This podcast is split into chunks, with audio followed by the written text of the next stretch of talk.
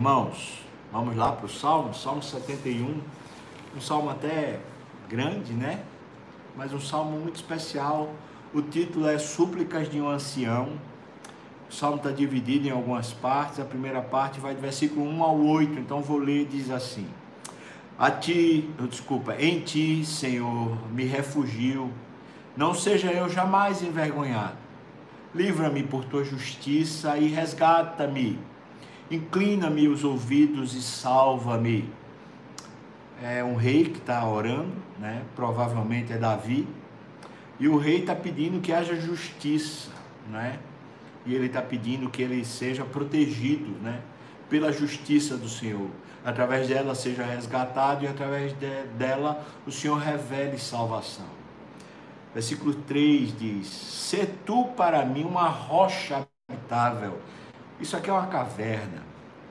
Os salmos de caverna, eles trazem essa alusão a você estar protegido como, como alguém que está dentro de uma caverna. Se você coloca uma proteção na porta, então ninguém vai poder, poder chegar até você. Então é isso. Se tu para mim uma rocha habitável em que sempre me acolha. Ordenaste que eu me salve, pois tu és a minha rocha habitável e a minha fortaleza. Veja que ele está fazendo essa alusão a Deus, dizendo é o Senhor, e é o Senhor que pode me proteger por todos os lados, né? Em cima disso, então ele diz, versículo 4: Livra-me, Deus meu, das mãos dos ímpios, das garras do homem injusto e cruel. Então é por isso que ele está pedindo justiça, não é? Pessoas que querem viver sério com Deus, Está lá escrito por Paulo a Timóteo: todos quantos querem viver piedosamente em Cristo Jesus sofrerão perseguição. Então, a gente pode e deve orar, Senhor nos proteja, né? Seja o Senhor que me livra da mão dos ímpios, que a tua justiça alcance o injusto e cruel. Pois tu és a minha esperança, Senhor Deus, a minha confiança desde a minha mocidade. Então, na velhice de Davi, ele está reconhecendo o caminho todo de Deus, como Deus sempre o protegeu. E a narrativa de Davi é impressionante, né? Se a história de Davi é contada, como está na Bíblia, pelo menos em quatro livros, né? A história de Davi, a gente fica admirado quanto Deus é capaz de proteger um homem, mesmo quando tudo está contra ele, né? Deus é poderoso assim mesmo. Versículo 6: Em ti me tenho apoiado desde o meu nascimento. Do ventre materno tu me tiraste. Tu és o motivo dos meus louvores constantemente. É assim, o Senhor sempre foi comigo e então eu te louvo. Para muitos eu sou um portento. O portento é uma torre, é uma, uma segurança, é uma garantia, né?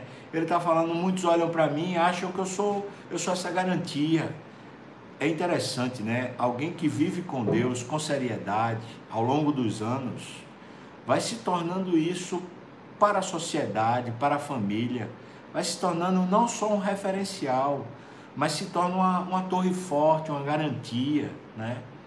Às vezes acredito, né? A maneira sábia de agir, o temperamento já amornado pelo Senhor, né? A pessoa que já não é mais um vulcão em erupção, uma pessoa que tem palavras sábias, decisões corretas, sempre está orando, sempre está abençoando, sempre está sendo uma segurança para os demais. Ele está dizendo isso. Para muitos eu sou um portento, mas na verdade ele diz: Mas tu és o meu forte refúgio. Ou seja, quem quiser que se iluda achando que sou eu, na verdade é o Senhor que me faz ser assim, né? Os meus lábios estão cheios do teu louvor e da tua glória continuamente. Então veja só, irmãos, tem uma coisa aqui que eu acho é uma lição muito rica. A gente conhece a história de Davi, e a vida de Davi, ele está aqui na velhice falando ainda que é injustiçado e perseguido por homens ímpios e cruéis.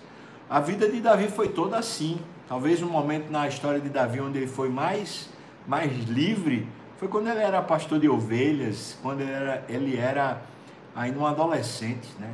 Mesmo assim, naquela época, ele era invisível para o pai, para a mãe, para a família, esquecido, né? não era chamado para a mesa com os demais irmãos. Mesmo quando a visita do juiz e sumo sacerdote Samuel estava lá, ele não era não era chamado para participar, né? Então, Davi passou a vida nessa situação, mas veja que ao final da vida, essa é a grande lição.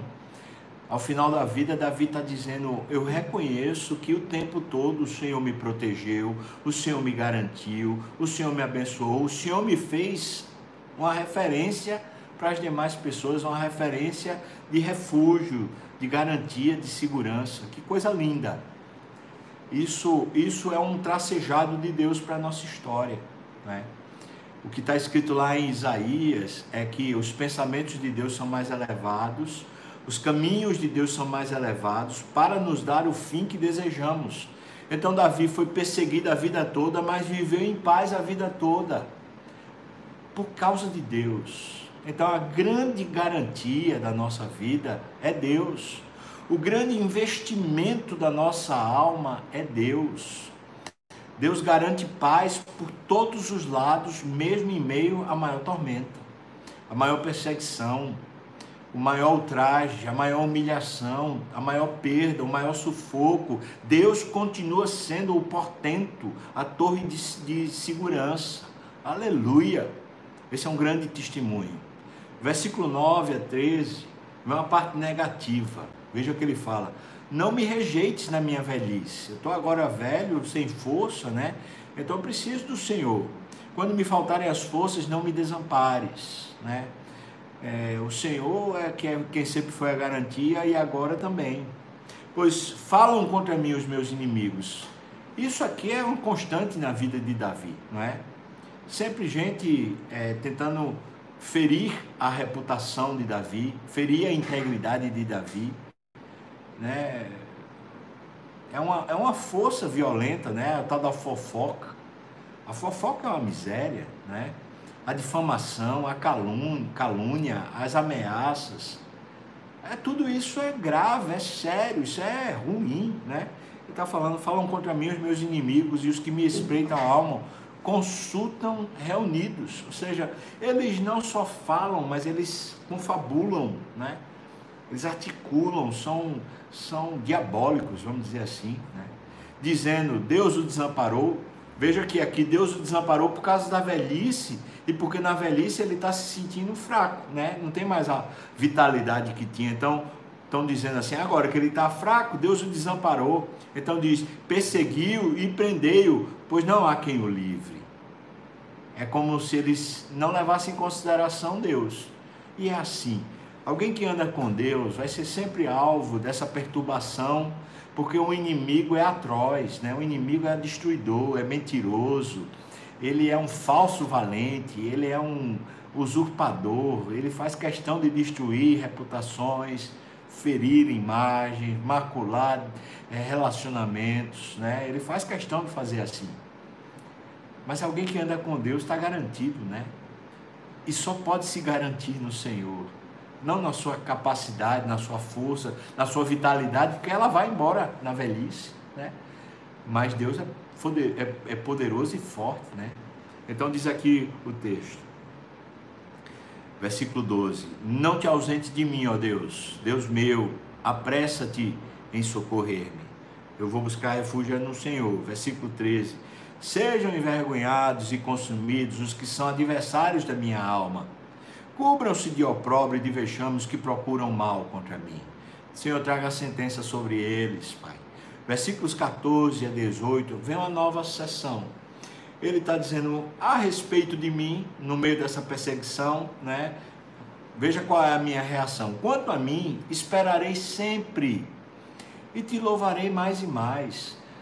Está aí um bom exercício para pessoas que são crentes, né? pessoas que são temerosas de Deus, pessoas que reverenciam Deus, o bom exercício da paciência, da esperança, da longanimidade, tudo é fruto do Espírito, não é?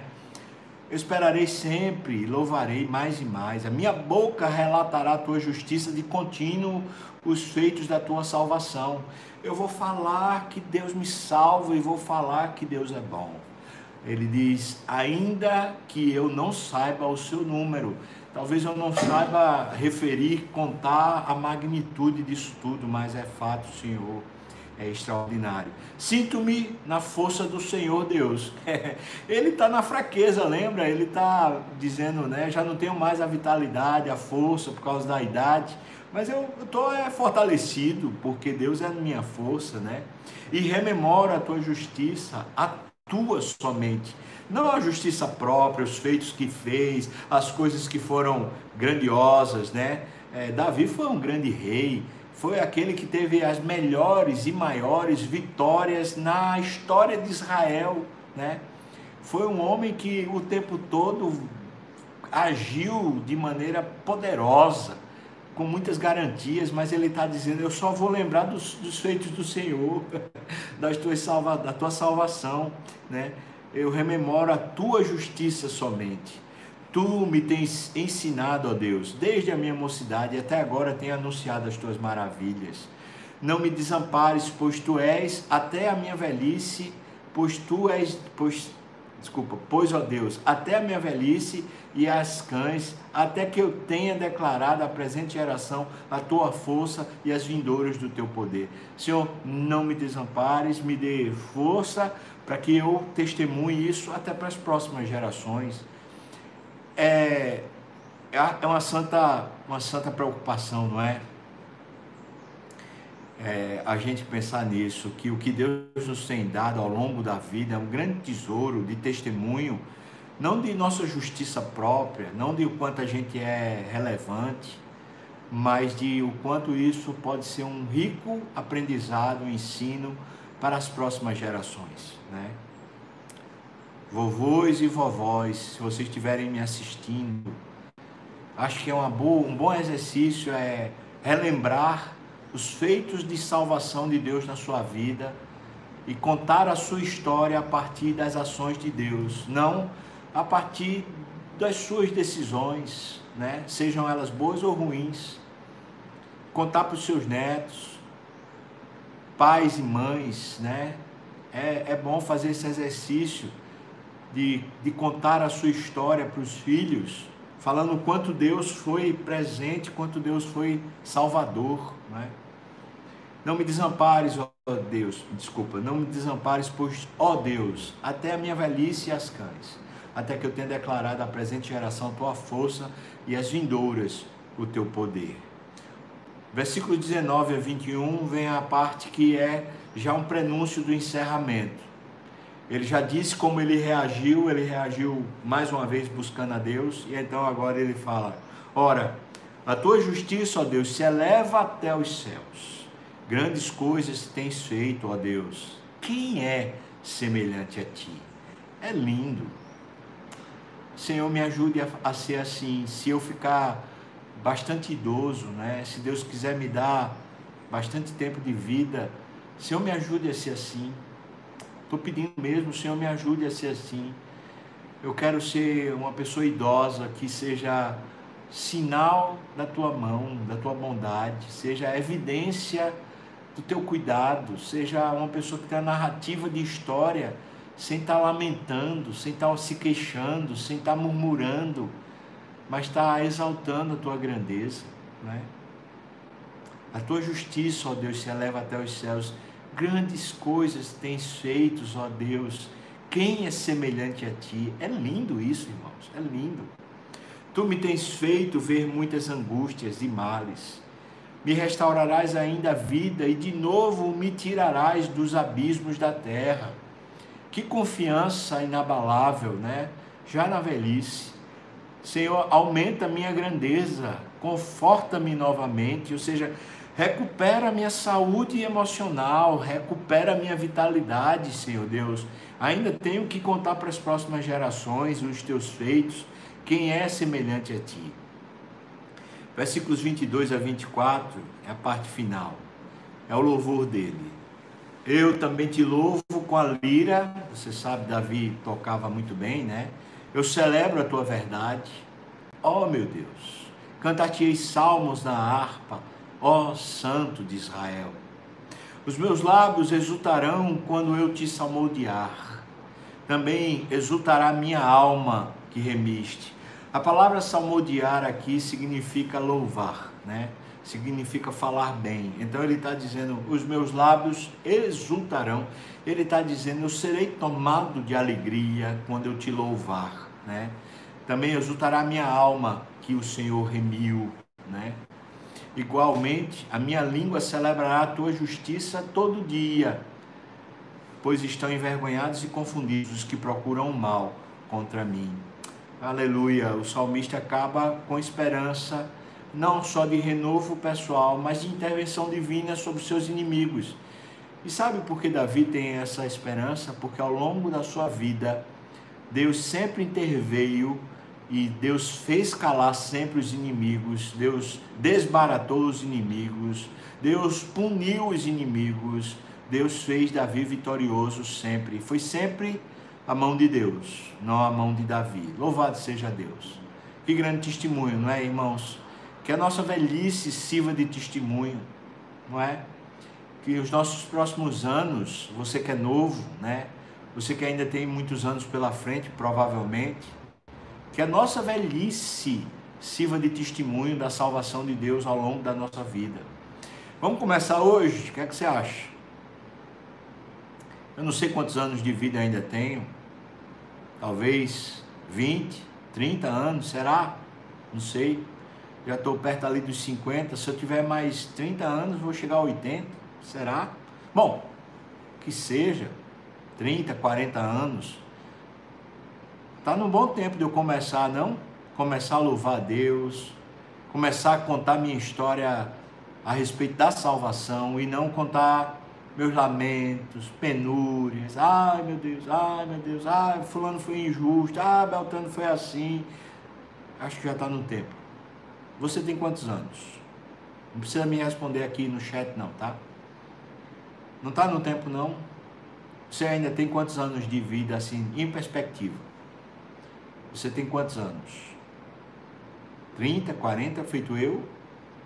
Você tem quantos? Menos anos? Mais? 50, 60? 10, 20 anos? Que tal usar esse, esses próximos dias de sua vida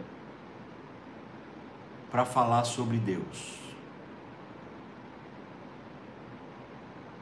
Deus abençoe você.